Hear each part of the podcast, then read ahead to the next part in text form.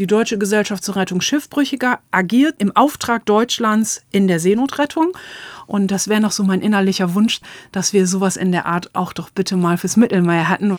Ich finde es aber ganz wichtig, das sozusagen nicht zu labeln als ein Akt der Barmherzigkeit, der Mildtätigkeit, sondern es ist einfach, jeder Mensch hat ein Recht, nicht zu ertrinken. Jeder Mensch hat ein Recht auf ein lebenswertes Leben. Sinnsuche. Ein Podcast der Kirche im NDR. Heute mit gleich zwei Gästen bei Sinnsuche, zwei Frauen, Gästinnen. Die eine hat einen oft und viel zitierten Satz geprägt im Fußballstadion von Dortmund.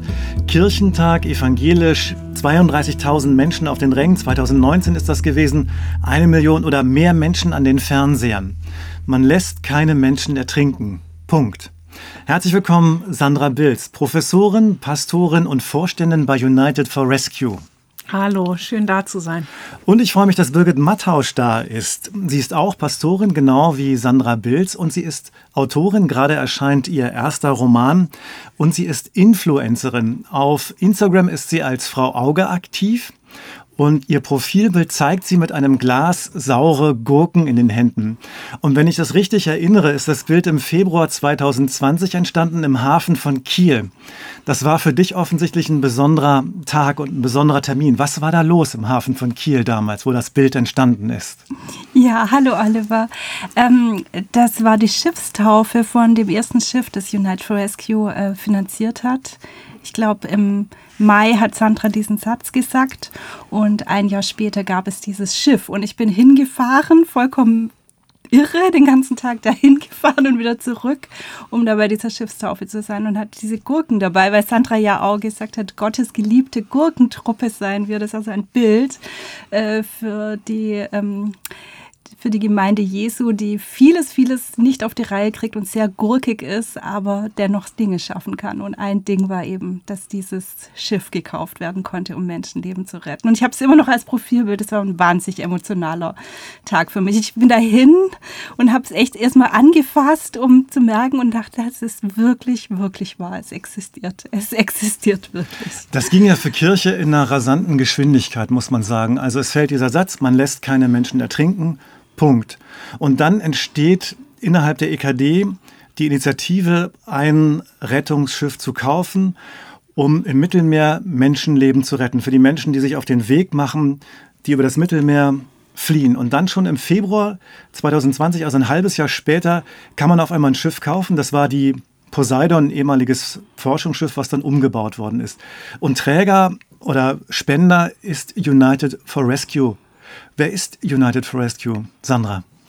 Ja, United for Rescue ist mittlerweile Europas größtes Bündnis zur Unterstützung der zivilen Seenotrettung. Und ich glaube, das reiht sich so ein bisschen ein in die, ähm, in die verschiedenen Punkte, die so ganz unwirklich sind, wie du sagst, weil das ging ja auch alles relativ schnell, wie man innerhalb von jetzt drei, vier Jahren so ein größeres Bündnis aufbauen kann. United for Rescue ist ähm, das, was im Grunde genommen im Nachklapp zu diesen Entwicklungen rund um den Kirchentag und auch viele andere kleine Schritte, die vorher schon stattgefunden haben im Hinblick auf die zivile Seenotrettung, eine Reaktion gewesen, die Leute zusammenzubringen, die für sich gesagt haben, wir wollen nicht länger tatenlos zusehen, dass vor den Toren Europas so viele Menschen ertrinken. Und äh, die EKD hat damals eben gesagt, wir wollen selber keine Reederei sein. Wir können auch als EKD natürlich selber jetzt kein Schiff bauen oder schicken, aber wir können als große Volkskirche unsere Stellung nutzen, um ein Gespräch anzuregen unter den Leuten, die Lust haben, sich in dem Feld zu engagieren und vor allen Dingen die Ahnung haben. Und Kirche hat da mal was Besonderes gemacht, nämlich nicht gesagt, wir haben schon die Antwort und wir laden herzlich ein und so und so geht's, sondern man hat einfach die Leute an den Tisch geholt, die Ahnung haben. Das heißt, da saßen Leute mit dabei, die wirklich in zivilen Seenotrettungsorganisationen selber schon ganz viele Einsätze gefahren haben. Das heißt, wir hatten von Anfang an Leute mit dabei, die unheimlich ähm, viel Expertise hatten und äh, wir haben dann gemeinsam gesagt, eigentlich müssten wir uns zusammentun. Und somit war Kirche vielleicht eine maßgebliche Anstoßgeberin, aber faktisch im Moment ist Kirche ein quasi Player innerhalb dieses Netzwerks United for Rescue. Und wir haben im Laufe der Zeit über 800 ich glaube 891 sind wir gerade, mhm. Bündnisorganisationen, ähm, die quasi unsere gemeinsame Arbeit unterstützen. Wer gehört denn dazu? Also ich weiß, dass der Kirchenkreis Norden zum Beispiel dazugehört in Ostfriesland. Wer gehört noch dazu? Gibt es so ein paar namhafte Player, Institutionen, die mit dabei sind? Ja, genau. Also es gibt, es gibt ganz große Sachen wie der Deutsche Gewerkschaftsbund oder wie Ärzte ohne Grenzen oder äh, Ben und Jerry's Eiscreme zum Beispiel. Also wer in Zukunft äh, mal an der Kühltheke steht, äh, der weiß, dass diese Eissorte quasi auch unsere Arbeit unterstützt. Aber es lebt eben auch davon, dass es manchmal ein ganz kleiner Kindergarten ist oder ein Ökohof oder eine Autowerkstatt. Also unterschiedlichste Organisationen. Wir legen viel Wert darauf, dass es nicht Einzelpersonen sind, die Bündnispartnerinnen und Bündnispartner werden können, sondern eben größere Organisationen, um eben zu sagen, Netzwerke, die es jetzt schon gibt, sagen, wir als Netzwerk äh, akzeptieren nicht das Sterben im Mittelmeer und wir setzen uns in unseren Settings dafür ein. Und davon lebt dieses Bündnis, dass wir eben dadurch eine viel größere Masse an Gesellschaft abbilden können, die einfach grundsätzlich sagt, äh, wir, wollen, äh, wir wollen das Thema Seenotrettung einfach relevant halten und wir wollen Spenden sammeln für diese sehr wichtige Arbeit. Warum braucht es denn überhaupt zivile Seenotrettung im Mittelmeer? Ja, das ist für mich nach wie vor die größte Frage und das ist auch echt, das lässt mich so ein bisschen peinlich und beschämt zurück, dass wir als großes Europa nicht schaffen, das staatlich zu organisieren, weil rein also faktisch ist es eigentlich so, dass die Anrainerstaaten ähm, vor Ort eine, ähm, eine Sicherheit auf See sichern und zur Verfügung stellen müssen. Plus, es muss eigentlich äh, gerettet werden äh, in, in jedem Fall. Das heißt, wenn beispielsweise ein Seenotrettungsfall geschieht und es fährt ein Frachtschiff, sag ich mal, vorbei, sind die auch in dem Fall verpflichtet zu retten. Und dann müssten eigentlich in dem Moment die jeweiligen Anrainerstaaten, das ist äh, im, im Fall von, von, diesem, ähm, von diesen Mittelmeerregionen, über die wir jetzt reden, oftmals Malta und Italien, dann müssten die in dem Moment sofort hinzukommen, müssten unterstützen, so wie man sich das vorstellt, wenn uns beispielsweise was passieren würde in Ostfriesland auf der Nordsee beim Segelunfall, dann würde ja auch sofort jemand kommen.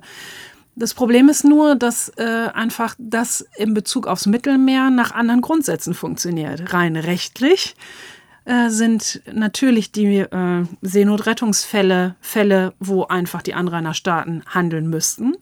Aber wir kennen ja alle die Stories, dass mhm. einfach äh, es zu Notrufen kommt und keiner hilft. Also die Notrufe verhallen im Nichts oder es wird einfach getrödelt. Und wir kennen ja genug Fälle, wo auch jetzt gerade in der jüngsten Vergangenheit, wo einfach immer wieder Notrufe abgesetzt wurden und wo einfach diese Rettungsleitstellen äh, vertrödeln oder nicht kommen oder auch zum Teil sogar zugucken beim Ertrinken.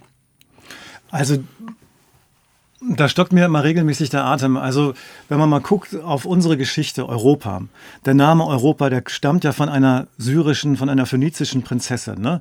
Zeus, der Göttervater, der sich immer gern verkleidet, verkleidet sich als Stier und entführt oder trägt eine phönizische Prinzessin nach Kreta. Und diese Europa, die wird dann Namensgeberin für unseren Kontinent. Und sogar schon im 5. Jahrhundert vor Christus ein griechischer Geschichtsschreiber nutzt diesen Namen, um Europa eben abzugrenzen von Asien und Afrika. Wir verraten doch eigentlich unsere eigene Geschichte. Oder nicht? Also warum engagierst du dich zum Beispiel, Birgit, für, für dieses Thema, für die Seenotrettung im Mittelmeer? Ja, genau deshalb, weil ich glaube, dass Europa da seine eigenen Werte äh, verrät. Also warum, also allein wir könnten ja auch sagen, so viele Menschen wollen zu uns kommen, so viele Menschen wollen die Art, wie wir leben, äh, auch haben. Und ich glaube, da geht es nicht nur um äh, materielle Güter, sondern auch um eine Art von Freiheit und äh, äh Demokratie, all diese Sachen, für die, äh, wo Europa so tut, als würde es dafür stehen. Und ich glaube, wenn wir das an äh, den Grenzen verraten, dann machen wir alles andere, was in Europa ist, gleichzeitig auch kaputt. wo endet das dann? Also es gibt alte Karten ähm, aus dem Römischen Reich, wo sozusagen das Römische Reich abgebildet ist und jenseits der Grenzen heißt äh, Hic sunt leones, hier sind Löwen. Mhm. Also das ist sozusagen die Wildnis und Europa tut so, als wäre da draußen die Wildnis und Wilde müssten abgehalten werden, zu uns zu kommen. Im Moment scheint also jetzt mit dem neuen Asylkompromiss, ich mache gerade hier so Anführungszeichen, wird es ja noch verstärkt, äh, diese Abschottungsbewegung. Und das ist ein ganz fataler Blick auf die Welt, auch auf die Zukunft. Also ich kann mir nicht vorstellen, dass es in Zukunft weniger Migrationsbewegungen geben wird. Es wird die Klimakatastrophe äh, hm macht das einfach für viele Landstriche unmöglich, dort noch zu wohnen. Und also ich merke, dass ich nicht äh, einfach weiter so gemütlich Europäerin sein kann und all diese Privilegien nutzen, die ich jeden Tag habe mit meinem deutschen Pass als Frau in einem der reichsten Gegenden der Welt und äh, nicht bereit sein, das zu teilen. Also ähm, Du engagierst dich ja zum Beispiel, du bist Referentin für experimentelle Homiletik. Ein ganz toller Titel am Literaturhaus St. Jakobi in Hildesheim. Und du machst so eine Predigthilfe to go für uns Pastorinnen und Pastoren. Und da hast du zu einem Jesaja-Text mal einen Vorschlag gemacht. Und zwar ein Rezept nachzukochen. Kannst du das mal erzählen, was das war? Weil das hat das mit unserem Thema mit der Seenotrettung im Mittelmeer zu tun. Was war deine Idee da? Also ich weiß gerade gar nicht mehr, was, äh, in dem Text ging es, glaube ich, auch um, um bewahrt werden ja. in Katastrophen. Und ich musste dann natürlich sofort, weil ich innerlich so verbunden bin mit dem Thema Seenotrettung, denke ich da immer ganz stark an diese Gefahrensituation auf dem Mittelmeer. Und gleichzeitig hat United Rescue ein Rezept gepostet, was die Besatzung von diesen riesigen, also die retten ja manchmal hunderte von Menschen und die müssen ja dann irgendwie verköstigt werden und was die da kochen.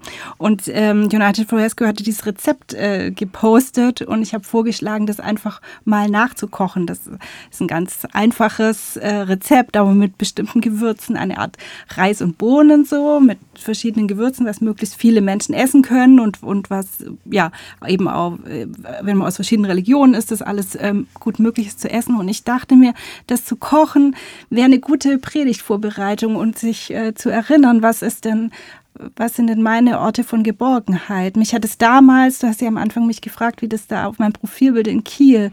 Ich habe wirklich gedacht, ich durfte dann dieses Schiff auch da drauf und hat eine Führung gekriegt. Und ich weiß noch, dass ich ähm, dass ich gedacht habe, dass, dass, also ich wusste von Leuten, die bei Sea-Watch zum Beispiel arbeiten, dass manchmal diese Schiffe der erste Ort sind, an dem Menschen einen Moment lang einen Safe Space haben. Das hatten die noch nie vorher in ihrem Leben mhm. teilweise. Erklär mal, was das heißt, Safe Space. Also ein Ort, an dem die, die eigene körperliche Unversehrtheit nicht permanent in Gefahr ist. Ein Ort, an dem eine Frau nicht zum Beispiel einfach vergewaltigt werden kann, mhm. ohne dass irgendwas passiert. Und manche erleben das zum ersten Mal auf diesen Schiffen.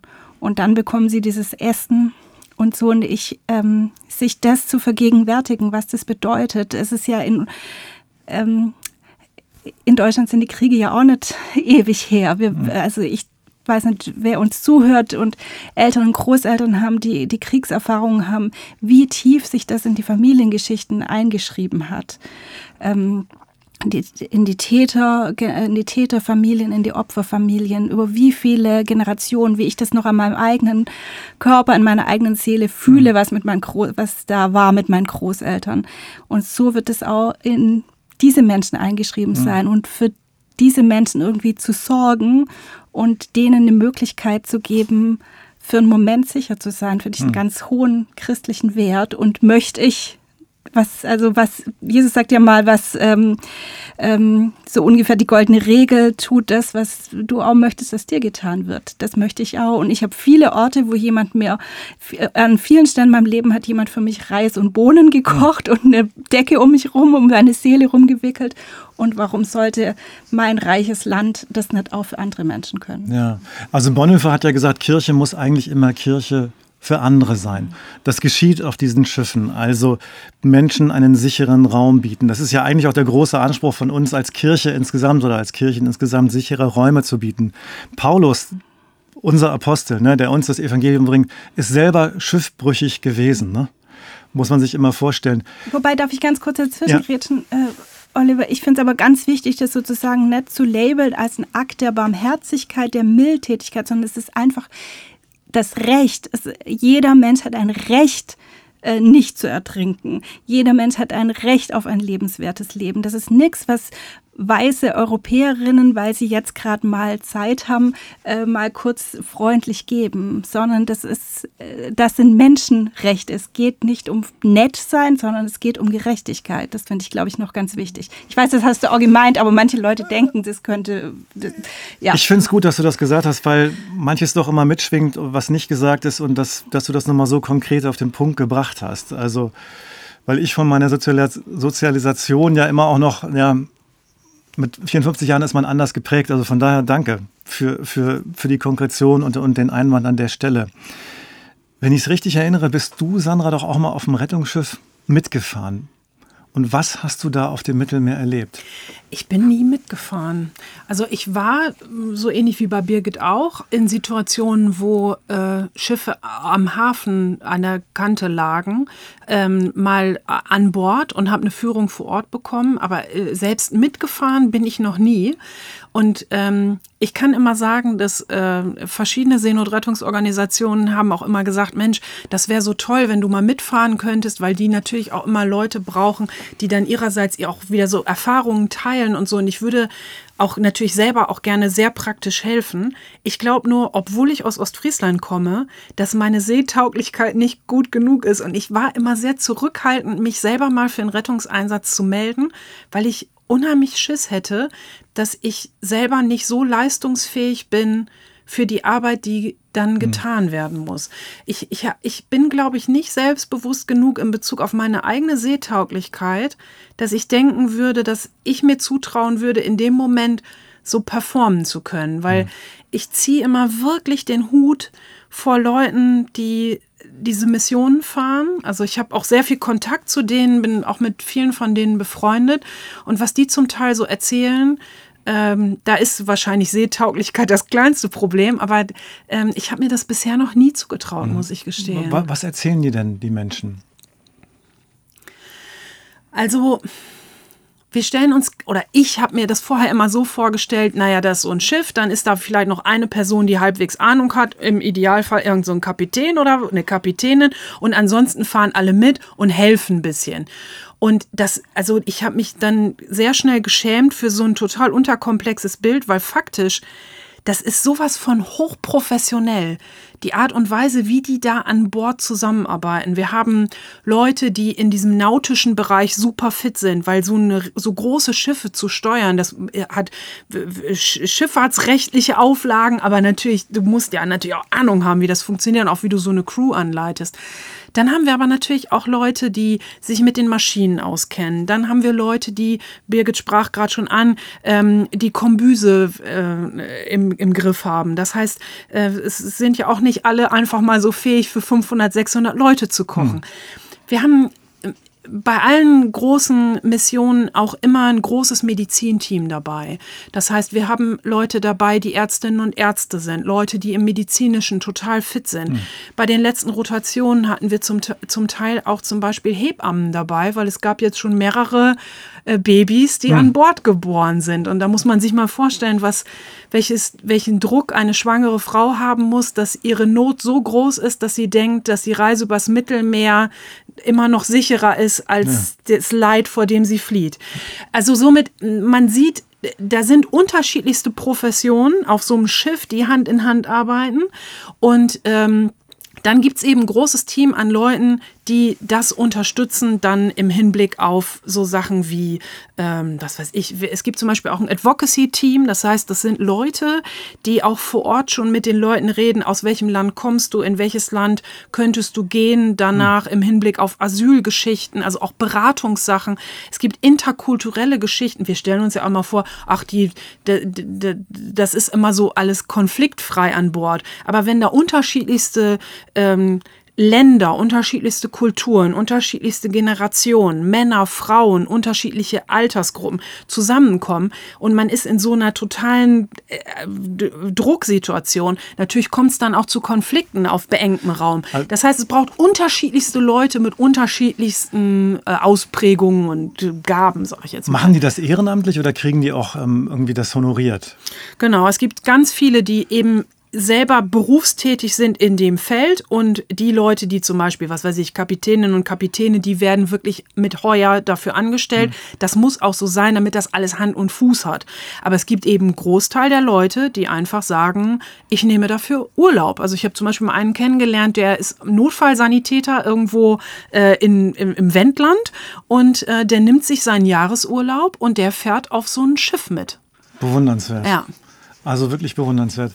Und ich kann mir das auch gut vorstellen, dass, dass das eine Stresssituation ist, auch auf dem Schiff, auch wenn die Menschen gerettet worden sind, weil so viel Stress eben hinter denen liegt. Ne? Der Weg durch die Sahara, diese todesbringende Zone, dann eben Libyen oder Tunesien, wo die Lage auch schwierig ist hm. für die Migranten, die versuchen, und dann nochmal die Schleuser, die, die bezahlt werden müssen, und dann die Seenot, was man nicht kennt und ähm, unterschiedliche Länder, unterschiedliche Kulturen, auch unterschiedliche Glaubensrichtungen. Das ist Stress pur, wer und was da an Bord ist. Ne?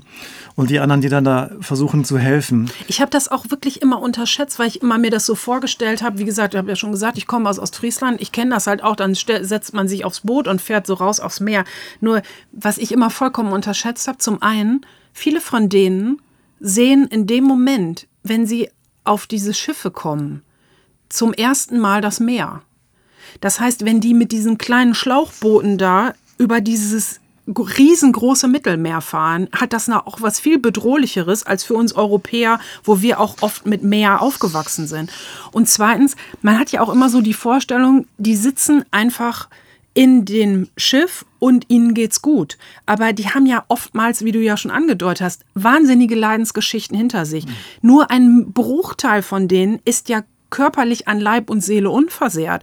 Die meisten von denen haben ja zum Beispiel immer sehr starke Verbrennungen. An, an die, in diesen Booten ist das ja oft so, wenn die mit den Schlauchbooten fahren, sammelt sich am Boden dieser Boote so eine ganz toxische Mischung aus ähm, dem Benzin von den Motoren, Salzwasser und Urin. Und diese drei Stoffe zusammen erzeugen so eine ganz, ganz aggressive Mischung. Das heißt, wenn die an Bord kommen, haben die meistens auch richtig offene Wunden, weil die total verbrannt sind, die Leute, durch diese Mischung an, an Flüssigkeiten. Und somit diese Vorstellung, dass die dann einfach alle so total strahlend aus ihrem Boot aussteigen auf ein Rettungsschiff, in den meisten Fällen sind die wirklich mit, mit ihrem Leben mehr oder weniger am Ende und nicht nur, weil sie in Seenot sind, sondern weil sie insgesamt körperlich schon äh, so in Mitleidenschaft gezogen sind. Ja, das macht man sich gar nicht. Ähm, das, oft, dass das so ist, darauf kommt man nämlich gar nicht. Und das ist sehr gut, dass ihr das so erzählt. Ich wollte einen kurzen Break machen und zwar jetzt mittendrin mal einen kleinen Werbeblock für einen anderen Podcast von einer Kollegin in Berlin. Viktoria Hellwig heißt die. Religion und Vorurteil. Und gleich ist sie zu hören und stellt ihren eigenen Podcast vor. Hi, ich bin Viktoria, die Host vom Podcast Religion und Vorurteil. Zusammen mit den drei Dozentinnen Jenny Vorpal, Anne Mint und Linda Merkel spreche ich, wie der Titel schon sagt, über Religionen und Vorurteile. An was denkt ihr, wenn ich Buddhisten sage? Einen buddhistischen Mönch oder die neu zum Buddhismus konvertierte Lena, die gerade ein Yoga-Studio eröffnet? Was ist Vorurteil und was hat das mit Präkonzepten zu tun? Wenn ihr mehr erfahren wollt, schaltet ein. Jeden Mittwoch, überall, wo es Podcasts gibt. Vielen Dank, Viktoria. Und ähm, wir freuen uns natürlich auch, wenn ihr Sinnsuche, unseren Podcast abonniert auf Sinnsuche, wenn ihr uns liked und wenn ihr uns weiterempfehlt. Heute unser Thema Seenotrettung im Mittelmeer, Retten im Norden mit Sandra Bilz und Birgit Mattausch. In diesem Jahr hat es in mehreren Städten mit Blick auf den Weltflüchtlingstag am 20. Juni besondere Veranstaltungen gegeben, unter anderem in Berlin eine Gedenkveranstaltung. Da sind die Namen all derer verlesen worden, die in den vergangenen drei Jahrzehnten, also seit 1993, bei der Flucht nach Europa ums Leben gekommen sind. 51.000 Namen sind da verlesen worden in Berlin, 32 Stunden lang. Und ich denke mir so, wenn man das so hört, da begegnet man ja irgendwie dem großen Nichts, also Sinnlosigkeit pur. Wie geht ihr zwei Frauen mit so einem, ja, mit so einem Phänomen dieser Sinnlosigkeit um? Ich glaube, es gibt so, bei mir gibt es so zwei Zugänge. Das eine ist tatsächlich, mich dafür zu engagieren. Also ich, also mein Ausgangspunkt für das Engagement für Seenotrettung war eben dieses Gefühl von ganz großer Sinnlosigkeit und Hilflosigkeit. Und dieses, das hat schon was sehr Empowerndes zu merken. Man kann ich kann da mit dazu beitragen, dass Leute zum Beispiel Geld spenden oder dass äh, das Thema Aufmerksamkeit kriegt. Ich, ich könnte auch nicht auf so ein Schiff gehen. Das würde ich, glaube ich, die körperliche und seelisch gar nicht schaffen. Aber ich kann in, mit meiner Weise und das hilft mir schon. Und das andere ist tatsächlich mein Glauben. Es ist jetzt ein bisschen schwierig darüber zu sprechen, weil natürlich will ich nicht vertrösten, sagen die, äh, ja, die sind ja im Himmel und so. Aber mir ist, glaube ich, in dem in der Mitarbeit bei Unite for Rescue sind manche Sachen mir nochmal so neu im Glauben aufgegangen. Zum Beispiel Himmelfahrt. Das fand ich immer, dass Jesus in den Himmel gefahren ist und da, das fand ich immer ein bisschen bescheuert eigentlich. Was hm. soll man da feiern? Dass jemand, den man gern hat, jetzt weg ist? Na toll. Aber zu denken, dass dieser gefolterte Körper jetzt im Himmel auf dem Thron sitzt, dieses Bild finde ich total hilfreich. Und dass diese 51.000 Namen und Menschen und denen ihr Leben, was dahinter steht, dass all die eine Würde haben und dass, dass die, also ich, ich sage es mit diesem kindlichen Bild vielleicht, dass die alle zur Rechten Gottes sitzen und wieder ins Recht gesetzt werden. Das finde ich schon echt total großen Trost, dass es über unsere Welt hinaus was gibt, wo, wo für Gerechtigkeit gesorgt wird. Also ich, ich kann es gerade nur mit diesem fast kindlichen, märchenhaften Bild sagen. Aber das hilft mir schon. Und gleichzeitig, aber das soll nicht, ähm, also das, das ist gar nicht, dass es mich ähm, vom Engagement abhält oder so, sondern eher, dass das zusammengehört, dass ich helfen will, soweit ich kann hm. und das andere Gott bitten, dass er aus dieser Welt noch einen freundlicheren Ort machen kann. Ja, wir sind bei Sinnsuche. Also, und ich glaube, dass wir eigentlich alle Suchende sind in, in dieser Welt, in diesem Leben. Was suchen diese Menschen, die, also die diese Reise, diese gefahrvolle Reise über das Meer wagen? Was suchen die? Birgit hat ja gerade schon gesagt, dass das oftmals äh, uns so geschildert wird von den Geretteten, dass sie sagen, dass ich war jetzt auf euren Schiffen zum ersten Mal wirklich in Sicherheit. Ich habe zum ersten Mal Zugang zu Wasser gehabt, zu, zur äh, Nahrung. Äh, ich war unversehrt. Das heißt im Umkehrschluss, da wo die sind, ist das nicht. Das heißt, oftmals kommen viele der Geflüchteten aus Bereichen, wo eben durch den Klimawandel einfach eine Versorgung mit Nahrung oder auch mit Wasser nicht mehr gegeben ist. Und dadurch und auch sonst äh, äh, entstehen ja da oft dann auch Konflikte. Das heißt, viele von denen kommen eben auch aus Gebieten, die sehr von Kriegen, ähm, wo, wo es Umstürze gibt äh, bei den Regierungen und so. Das heißt, es ist, es ist halt insgesamt auch ein Lebenssetting, was nicht, ähm, was nicht so ist, dass, dass sich Menschen entfalten können, sondern die, die versuchen einfach nur zu überleben. Und deswegen kränkt mich das auch immer so stellvertretend für diese Menschen, wenn, wenn wir als reiche Westler immer sagen, ja, das sind alles Wirtschaftsflüchtlinge, wo ich denke, was ist denn das für ein Bild von Wirtschaft, wenn wir denken, wir könnten uns ein Urteil erlauben über einfach nur das Recht zu leben. Also viele von denen äh, kommen, weil sie einfach dort, wo sie geboren sind, keine Chance hätten. Das zeigt ja auch mal, wie privilegiert wir sind. Also wir hinterfragen das ja selten, dass wir einfach so vor uns hinleben können. Aber an den Orten, wo die sind, ist Leben eben oftmals in dem Sinne nicht möglich. Und deswegen machen die sich auf den Weg. Und das möchte ich auch nochmal sehr deutlich sagen. Also Menschen, die diese gefährliche Reise auf sich nehmen, um erstmal überhaupt an die Grenze des Mittelmeers zu kommen, oftmals durch Sahara, oftmals durch auch Versklavungssituationen. Äh, wir haben gerade schon gesprochen, auch so äh, äh, sexualisierte Gewalt und so weiter. Die haben ja zum Teil auch krasse Sachen durch. Und dann auf den Booten, auf diesen Nussschalen dann auch bis äh, in unsere Richtung, äh, in Richtung Europa. Das macht ja überhaupt deutlich, wie groß die Not sein muss kein Mensch macht das doch freiwillig. Also das, das müsste uns doch zeigen, wie groß die Not überhaupt in diesen Settings ist. Und deswegen, also ich kann da immer überhaupt, also es lässt mich immer sprachlos zurück, wenn manche Europäer dann denken, sie könnten sich darüber ein Urteil erlauben, aus welchen Beweggründen manche Menschen fliehen. Also das ist doch denen komplett klar, in was für eine Gefahr sie sich mhm. bringen. Und für die steht das in einem Verhältnis. Keiner würde sich doch auf so eine gefährliche Reise aufmachen, wenn nicht die Gefahr geringer ist als die Gefahr an dem Ort, wo sie vorher ja. haben leben müssen. Ja. Also statistisch gesehen und soziologisch ist ja so, dass Menschen sowieso nicht sehr zum Migrieren eigentlich äh, neigen.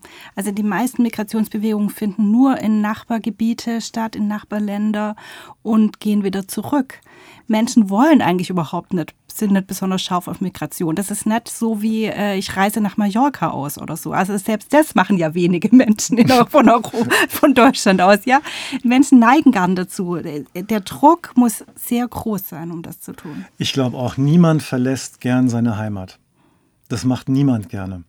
Also das muss schon enorm hoher Druck sein, um die eigene Heimat zu verlassen. Und das, was die machen, ist ja nicht, was, worüber wir vorhin gesprochen haben vor der Aufnahme, ein Trekkingurlaub durch, durch die Stubaier Alpen, wo man mal ein Gipfelerlebnis hat und mal schwindelt. Das ist ja was völlig anderes, was die Menschen da auf sich nehmen. Da geht es ums Leben, ums, ums Überleben. Und mir ist mal eine Gruppe von, von solchen Männern begegnet, eben in Norditalien. Und das hab, da bin ich mit meinen eigenen Vorurteilen konfrontiert worden und, und war, war tief, tief beschämt. Und das hat für mich damals 2014 war das, war so der Anfang,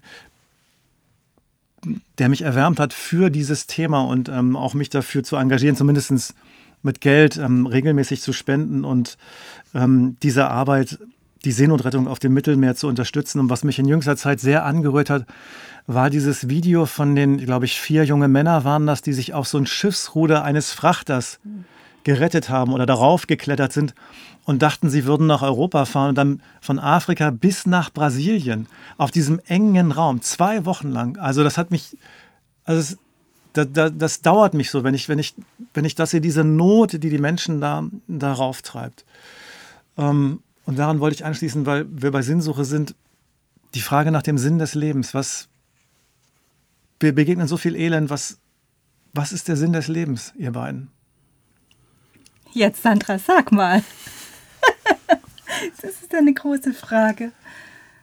Also Sinn des Lebens wüsste ich gar nicht. Ich, also ich könnte sagen, im Hinblick auf die Sinnhaftigkeit unserer Arbeit oder des Engagements, dass das für mich sehr sinnstiftend ist. Also ich, ich komme nicht aus so einem sehr christlichen Background, sowohl familiär als auch große Teile meines Freundeskreises können relativ wenig mit Kirche anfangen. Das heißt, ich bin ganz oft in so Situationen erklären zu müssen, warum ich glaubensmäßig, also warum ich glaubensmäßig da was mit anfangen kann, was für mich quasi das Sinnstiften an Glauben ist. Und ich habe ganz oft gemerkt, dass ähm, dass das, was für mich so Kernpunkte des Glaubens sind, dass sich die überhaupt nicht in meinem Alltag zeigen. Und seit ich mich jetzt verstärkter im Feld ziviler Seenotrettung engagiere, ähm, merke ich, dass das für mich in totalem Zusammenhang steht. Also, dass ich jetzt sagen, stärker sagen kann, wenn ich an Glauben denke und wenn ich an christliche Botschaft denke und denke zum Beispiel, Gott liebt uns egal, ähm, die Art und Weise, wie äh, wir als Menschen anerkannt sind, wie wir alle wertvoll sind. Und wenn ich dann sehe, dass die Arbeit, die wir tun, ähm, uns hilft, das nochmal anders ernst zu nehmen und da christlicher Glaube mit Händen und Füßen zu sein, dann kriege ich nochmal stärker ein Verständnis dafür, was für mich auch Sinn ist, weil ich nochmal im Praktischen deutlicher merke, woran sich auch christlicher Glaube auszeichnen kann und wo, wo man es auch wirklich mal greifbar machen kann. Und somit ist das für mich ein Riesengeschenk, an dieser Arbeit Ähm, und in diesem kleinen Engagement, das ich da mache, das ist ja alles nicht viel, aber ich merke, dass das für mich an vielen Stellen schon einen Blick aufs Leben verändert hat im Hinblick auf den Wert eines Menschen. So, und da bin ich super dankbar, da so ein bisschen stärker ein Gespür dafür zu kriegen, wo, wo für mich auch Sinn entsteht im Leben. So. Und du, Birgit? Ich habe jetzt gerade gedacht, ich glaube, der Sinn des Lebens ist für mich zu leben. Ich, ich komme aus so einer Welt, mir ist sehr stark beigebracht worden, dass ich nicht so wichtig bin, dass ich mich ein bisschen zurücknehmen sollte, dass man sich den anderen unterordnet und so. Und ich habe auch so ein bisschen so eine seelische Disposition, das von mir zu denken, ob ich da bin oder nicht. So wichtig ist es nicht und sowas. Das ist auch ein bisschen gefährlich bei mir. Und, äh, und aber zu, zu glauben, dass es da Gott, Spirit, Universum, wie auch immer wir das nennen, gibt, die wollte, dass ich bin. Und das alles ist. Diese, dieses Mikro, in das ich jetzt reinspreche, die, also alle Menschen, alle anderen Kreaturen, die, die Zecken, die Elefanten und äh, ihr beide, die ihr hier neben mir sitzt, das finde ich was ganz Tröstliches, was ich mir aber immer wieder so selber sagen und erglauben muss. Und ich glaube, deshalb ist es mir auch so wichtig, dass das auch allen anderen Menschen gilt. Mhm. Dass wir da keine Einschränkung machen, dass es nur denen gilt, die eine besonders leistungsfähig sind oder an einem bestimmten Ort geboren sind oder eine bestimmte Hautfarbe und Sozialisation haben. Ja, ich glaube, der Sinn des Lebens ist zu leben. Ich lese gerade von Eva von Rediger ein Buch, das heißt Bleibefreiheit. Ich weiß nicht, ob ich es alle so ganz richtig verstehe, weil es so philosophisch ist, aber da sagt sie, dass sozusagen wir dann frei sind und ich glaube, sie würde es auch den Sinn des Lebens nennen, wenn wir an einem Ort sind, an dem wir bleiben wollen.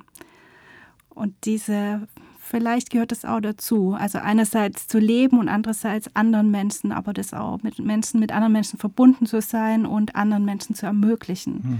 dass sie Bleibefreiheit haben, ja, dass sie bleiben können wollen. Einen Ort zu finden, an dem man bleiben mag und bleiben kann. Ja bei, bei der eigenen Sinnsuche. Also ich finde es auch immer eine schwierige Frage nach dem Sinn des Lebens. Also ich fühle mich gehalten. Ich weiß auch nicht so genau warum. Kann das, macht das auch mit, an meinem Glauben schon fest. Und neulich hat mal jemand zu mir gesagt, der Sinn des Lebens ist Liebe. So ähnlich sagt das auch immer Detlef, der sagt immer, wenn wir anstoßen, auf die Liebe.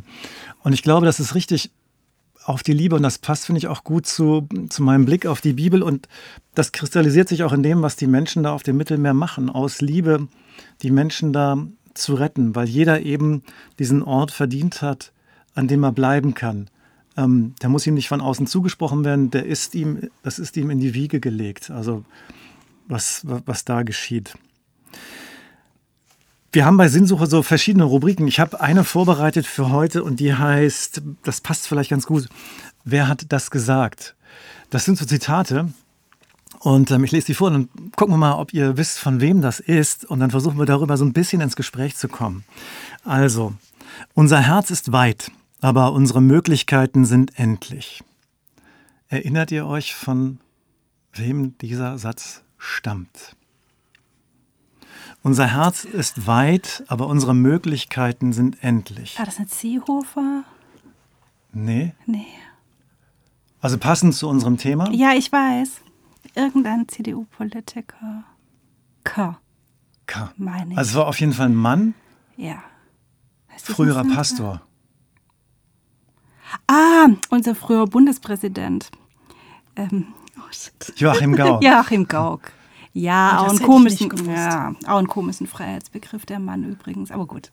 Also er hat ihn neulich nochmal im, im Gespräch bei, bei Markus Lanz wiederholt. Und zwar hat er den im September 2015 gesprochen, also schon relativ früh, mhm, als damals wirklich Deutschland Herz gezeigt hat.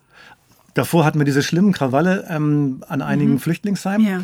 Und dann sagt Angela Merkel, wir, ähm, schaffen, wir schaffen das. Und ähm, eine Willkommenskultur, glaube ich, wie Deutschland sie lang nicht mehr gezeigt hat. Ganz viele Menschen werden aufgenommen, aber kurz danach fangen dann auch die Probleme an. Und ähm, Joachim Gauck hat diesen Satz gesprochen ähm, bei der Woche für das Leben. Ach. So, er sollte eigentlich eine Festrede halten. Ja, und wer hat Recht behalten? In dem Fall ja Angela Merkel auf jeden Fall, denn wir haben es geschafft, die Integration, also die, die Integrations-, die Bildungsaufstiege und so weiter, die die Leute gemacht haben, sind viel mehr als Soziologen das erwartet haben. Ähm, also ich finde das echt immer so ein also darf ich gleich dazu ja, rumrenten? Also ich, äh, das wird ja immer so gesagt, sozusagen, ja, wir würden ja gern helfen, aber alle passen ja nicht nach Europa. Aber es geht ja auch gar nicht darum, also es ist ja auch nicht so, äh, Herr Gauck, dass die ganze Welt in deinem Vorgarten wohnen will. So toll ist der dann auch wieder nicht.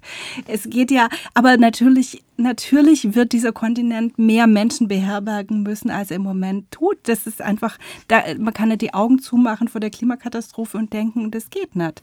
Es ist übrigens so, dass wenn alle Menschen auf der Welt so eng wohnen würden wie in Baden-Württemberg, dann wird die ganze Weltbevölkerung im Moment in den Staat Texas passen. Das wäre dann sehr schwierig, die zu versorgen ich und so weiter. Niemand möchte das. Niemand möchte, dass wir alle in Texas wohnen. Aber es ist nicht so, dass wir an den Grenzen unserer Belastbarkeit sind. Oder um einen anderen CDU-Politiker zu äh, zitieren, ja. Herrn Geisler, Geld ist genug da, es ist nur falsch verteilt. Hm. Hm. Also. Aber könnte die Sorgen verstehen von manchen Kommunen oder, oder Bürgermeistern, wenn das ein kleines Dorf ist und es wird ein ähm, eine Unterkunft gesucht für Geflüchtete, für Migranten, um die unterzubringen und die ist vielleicht doppelt so hoch wie die, wie die Einwohnerzahl des Dorfes oder, oder Ja, natürlich. Und im Moment ist es ja auch klar, dass Malta und Italien an der Grenze sind von dem, was sie schaffen können. Das ist ja klar. Das braucht einen ganz anderen Verteilmechanismus. Schwierig wird es halt, wenn die geflüchteten Menschen dann dafür verantwortlich gemacht werden. In Wirklichkeit ist es halt eine gesamtgesellschaftliche Frage und eine Frage, wie wir diesen Sozialstaat und das gute Leben für alle anders organisieren. Also wenn ich, äh, ich habe heute ein Meme gesehen, dass es sollte keine Milliardäre geben. Alle, die äh, eine Milliarde Besitz haben, verdienen ab dem Moment nichts mehr weiter dazu. Sie kriegen eine Medaille. Du hast äh, den Kapitalismus gewonnen. Du kriegst jetzt eine Medaille und wir benennen einen Hundepark nach dir. Und mit dem Rest von dem Geld würden wir es dann machen. Ich glaube, so müsste man an die Sachen herangehen. Wir werden bei United for Rescue oft damit konfrontiert, dass wir sagen, wenn jetzt immer weiter Leute hier nach Europa, wird ja auch oft gesagt, wir seien selber Schlepper, also ihr holt die alle weiterhin nach Europa, irgendwann ist das Boot ja auch voll. Ähm, ein Teil unserer Arbeit besteht neben der aktiven äh, Unterstützung der Seenotrettung auch darin, uns aktiv dafür einzusetzen, dass es eben bessere und gut äh, und, und, und schnellere Verteilmechanismen gibt. Mhm.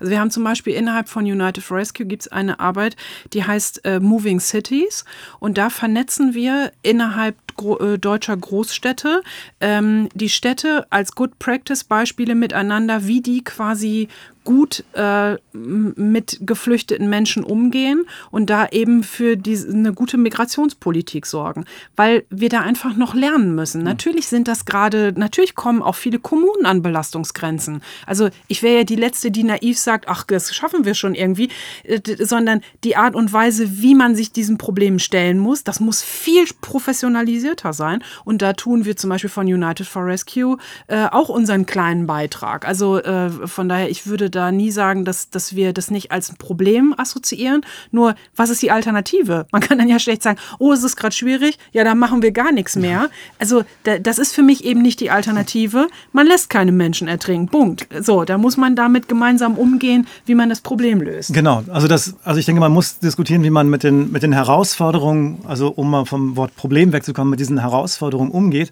Aber das kann auf der anderen Seite nicht bedeuten, dass man Menschen ertrinken lässt. Das gilt, das gilt und das geht nicht. Ein weiteres Zitat. Mhm. Es ist eine zivilisatorische und rechtliche Verpflichtung, Menschen nicht ertrinken zu lassen. Die zivile Seenotrettung darf nicht behindert werden. Wir streben eine staatlich koordinierte und europäisch getragene Seenotrettung im Mittelmeer an und wollen sicherstellen, dass Menschen nach der Rettung an sichere Orte gebracht werden. Ich würde jetzt mal tippen, das ist eine Person, die im Grunde genommen Brücken bauen will, aber faktisch wenig macht. Ich würde zum Beispiel auf Annalena Baerbock tippen. Also es ist die, steht im Koalitionsvertrag. Also ja. Also damit sind, ähm, okay, sind die, Autoren, die Autorinnen und Autoren sind dann, stammen dann von drei Parteien. Also ich finde es eigentlich, klingt es nach, nach einer starken Aussage. Also Zivilisierung nicht behindern und Menschen an sichere Orte bringen und äh, für einen Verteilmechanismus sorgen. Aber das passiert ja. Ah ja, wären wir da. Ah ja, wären wir da. Dann, wie mit grimmigem Unverstand Wellen sich bewegen. Nirgends Rettung, nirgends Land. Vor des Sturmwindschlägen. Einer ist, der in der Nacht, einer ist, der uns bewacht. Äh, das ist. Ähm Von wem stammt das? Das ist. ähm, Als aus Friesen Ja. weißt du das, aber das liegt ja auf der Zunge. ja. Gott, Sandra, der Integrationskurs Ostfriesland hat es nicht bis zu Nein. mir gebracht. Also das ist irgend so eine, so eine Seemannslegendennummer. Also entweder ist das aus dem Schimmelreiter oder das ist so Nils Randers oder das ist so, Es steht in, unseren, in unserem evangelischen Gesangbuch Niedersachsen-Bremen. Es ist einer der Choräle Norddeutschlands, wie mit grimmigem Unverstand. So ein Seemannslied und dann Christ auf den Wellen geht, Kyrie, Christ ist auf der See. Und wer das geschrieben hat, ist ganz interessant. Daniel Falk. Also der Autor von O du Fröhliche hat dieses Lied geschrieben. Das ist total, ist total spannend. das wusste ich nicht. Ja. Wird jetzt auch nicht so oft gesungen, oder? Nee, es ist auch, es ist eine ganz tolle Melodie. Wenn man es kann, ist es wirklich wunder, wunderschön.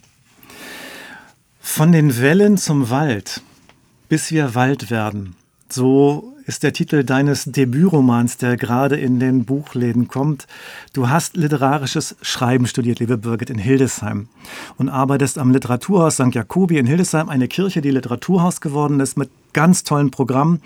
Bist Referentin für experimentelle Homiletik und dein Roman erzählt im Grunde genommen auch eine Migrationsgeschichte. Also wenn man nicht sogar vielleicht von Fluchtgeschichte erzählen will. Es geht da nicht um die Menschen, die aus Afrika Schutz suchen bei uns, sondern um Russlanddeutsche. Also diese Menschen und ihre tiefen Sehnsüchte. Und du beschreibst das lyrisch und zärtlich.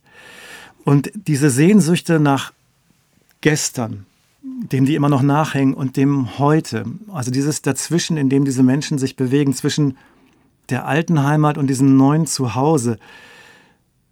Warum hängen die so dazwischen, diese Menschen, in dem Buch? Oh je, das müsstest du die Figuren im Buch fragen.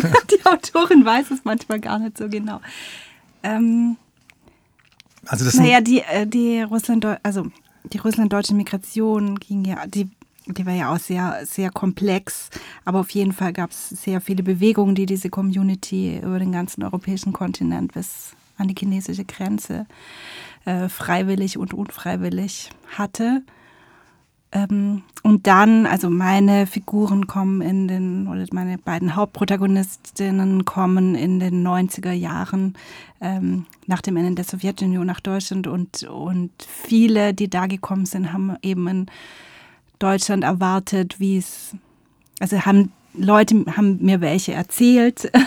Ich erzähle ja auch Sachen die es, davon, was andere Menschen mir erzählt haben ähm, haben in Deutschland erwartet, indem sie mit offenen Armen empfangen werden und, äh, und das eine Heimkehr bedeutet, vor allem für die alten Leute war das ein großer Sehnsuchtsort. Und dann hat dieses Land sich so anders ihnen gegenüber benommen und sie auch auf eine Art wieder geaddert, sagt man. Ich hoffe, ich spreche es richtig aus. Also ähm, sie zu den anderen gemacht. Ähm, das ja vielen, passiert ja vielen Menschen mit postmigrantischem Hintergrund, dass sie zu den anderen gemacht werden von der deutschen Mehrheitsgesellschaft und das ist eben mit dieser Community auch passiert. Ähm, genau, ich glaube, dass ich meine, vielleicht ist es sowieso, ich, ich selber äh, habe keinen Migrationshintergrund und trotzdem habe ich ein Gefühl von Dazwischensein. Vielleicht ist es auch eine menschliche Grundbefindlichkeit, eben diesen Suche nach dem Ort mit dieser Bleibefreiheit. Hm. Ich hoffe wirklich, Eva von Redeker, dass ich dich richtig zitiere oder richtig verstanden habe, mit dieser Ort, an dem ich bleiben darf. Ähm, ich glaube, den gibt es im Äußeren und im Inneren. Und viele von uns hängen so dazwischen. Ja, also diese Menschen, die da leben in diesem Hochhaus, ähm, irgendwie vermissen die ihre alte Heimat, wo sie aufgewachsen sind, also Russland, wobei es ihnen da auch nicht immer Ich gut würde auch nicht ging. sagen, dass alle Figuren die vermissen, Ja. sondern eine, die, die alte, die Ja. wohl ja vermisst das. ja. Und äh, wäre vielleicht auch dort geblieben, während die Nanuska, ihre Urenkeltochter, ja eigentlich nur Deutschland äh, kennt. Und aber vielleicht es so erzählt wird, eine Geschichte von früher oder ein Ort, äh, mit dem er irgendwie verbunden ist, den man aber nie gesehen hat. Vielleicht sind es auch Projektionen, das weiß ich ehrlich gesagt gar nicht so okay. ganz, ganz genau. Gut, da bist du, das ist die Schriftstellerin. Also ich dachte, das wäre eine gute Brücke, weil ich glaube, die Menschen, die, die über das Mittelmeer fliehen und Leben suchen, Bleiberaum, einen sicheren Ort für sich, da wird immer auch ein Sehnen bleiben an den Ort der Geburt. Ähm, es wird immer irgendwie, glaube ich, irgendwas bleiben, was, was verlustig gegangen ist, das, was sie mitnehmen ihr Leben lang, was sich vielleicht, die Bibel spricht ja immer von sieben Generationen, bis sich etwas auflöst. Ne? Also was sich vielleicht auch fortsetzt dann in den, in den Kindern, bis man wirklich Wurzeln schlägt in dem, in dem neuen Raum, in dem neuen Land. Also Leute, das Buch ist sensationell, alle kaufen bis wir Wald werden in der Hobbit-Presse erschienen. Ganz Klett-Cotta, aber egal. Klett-Cotta, wunderbares. es ist kein Fantasy-Buch. Nein, ist es nicht. Es ist ein wunderbares Buch. Sandra, eins ist mir noch in Erinnerung, und zwar, dass die Geschichte der deutschen Seenotrettung an der deutschen Küste ähm, auch mit einer Flüchtlingskatastrophe zu tun hat. Mhm. Kannst du das kurz erzählen? Mhm. Ähm, ist auch eine Migrationsgeschichte. Es war äh, so, dass damals sehr, sehr viele Leute äh, auf der Flucht waren, Deutsche, die ihr äh, Glück und ihre Zukunft in ähm, Amerika suchen wollten.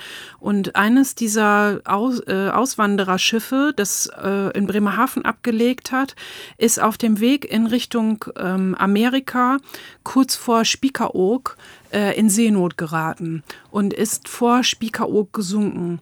Und äh, wir wissen von Berichten, das muss sehr, sehr schlimm gewesen sein, weil das äh, diese, dieses ähm, dieses Unwetter, in das das Schiff gekommen ist, war äh, so stark, dass das Schiff immer näher in, den, in, in Richtung Strand gedrückt wurde. Das heißt, die Spiekeroogerinnen und Spiekeroger konnten quasi vom Strand aus sehen, wie das Schiff unterging.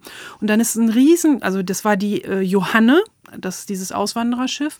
Und die Johanne ist im Grunde genommen in Sichtweite zur Insel gesunken und sehr, sehr, sehr viele Leute haben da ihr Leben verloren. Und die Insulaner haben dann einfach gemerkt, wir, wir konnten denen in, in dem Sinne gar nicht helfen, weil es, sie waren gar nicht dafür ausgestattet, da äh, die aus Seenot zu retten. Und weil das Wetter eben sehr, sehr schlecht war. Und dieses und manche andere Ereignisse in diesem Zeitraum haben dafür gesorgt, dass äh, an der deutschen Nord- und Ostsee es verstärkter darum ging, dass sich die Leute an Land dafür gewappnet haben, auf See besser rennen zu können. Und das wurde dann nach und nach immer weiter vernetzt und hat dann im nächsten Schritt zur Gründung der Deutschen Gesellschaft zur Rettung Schiffbrüchiger geführt, was ähm, in Deutschland so eine Sondersituation ist, weil die deutsche Bundesregierung hat sozusagen ihre Seenotrettung in Deutschland an Nord- und Ostsee dieser Organisation übergeben. Das heißt, die Deutsche Gesellschaft zur Rettung Schiffbrüchiger agiert sozusagen im Auftrag Deutschlands in der Seenotrettung. Und das wäre noch so mein innerlicher Wunschzettel, dass wir sowas in der Art auch doch bitte mal fürs Mittelmeer hatten, weil ich finde, die Deutsche Gesellschaft zur Rettung Schiffbrüchiger macht das super in Nord- und Ostsee. Und das, was wir uns im Moment als Europa im Mittelmeer leisten, da können die sich noch ein bisschen was von den Deutschen da absch äh, abschneiden. Genau. Dankeschön, das ist ein tolles Schlusswort. Also wir haben noch eine andere Rubrik, die heißt Geschenke, Geschenke, Geschenke.